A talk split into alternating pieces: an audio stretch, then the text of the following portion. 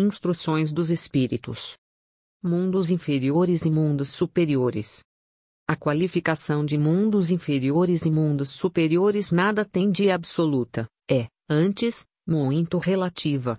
Tal mundo é inferior ou superior com referência aos que lhe estão acima ou abaixo, na escala progressiva.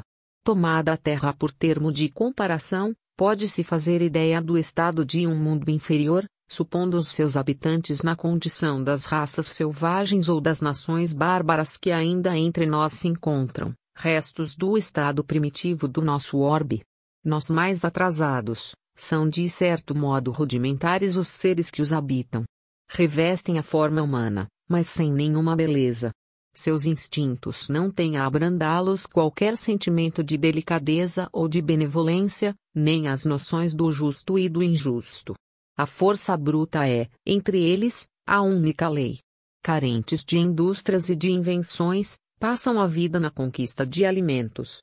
Deus, entretanto, a nenhuma de suas criaturas abandona, no fundo das trevas da inteligência jaz, latente, a vaga intuição, mais ou menos desenvolvida, de um ente supremo.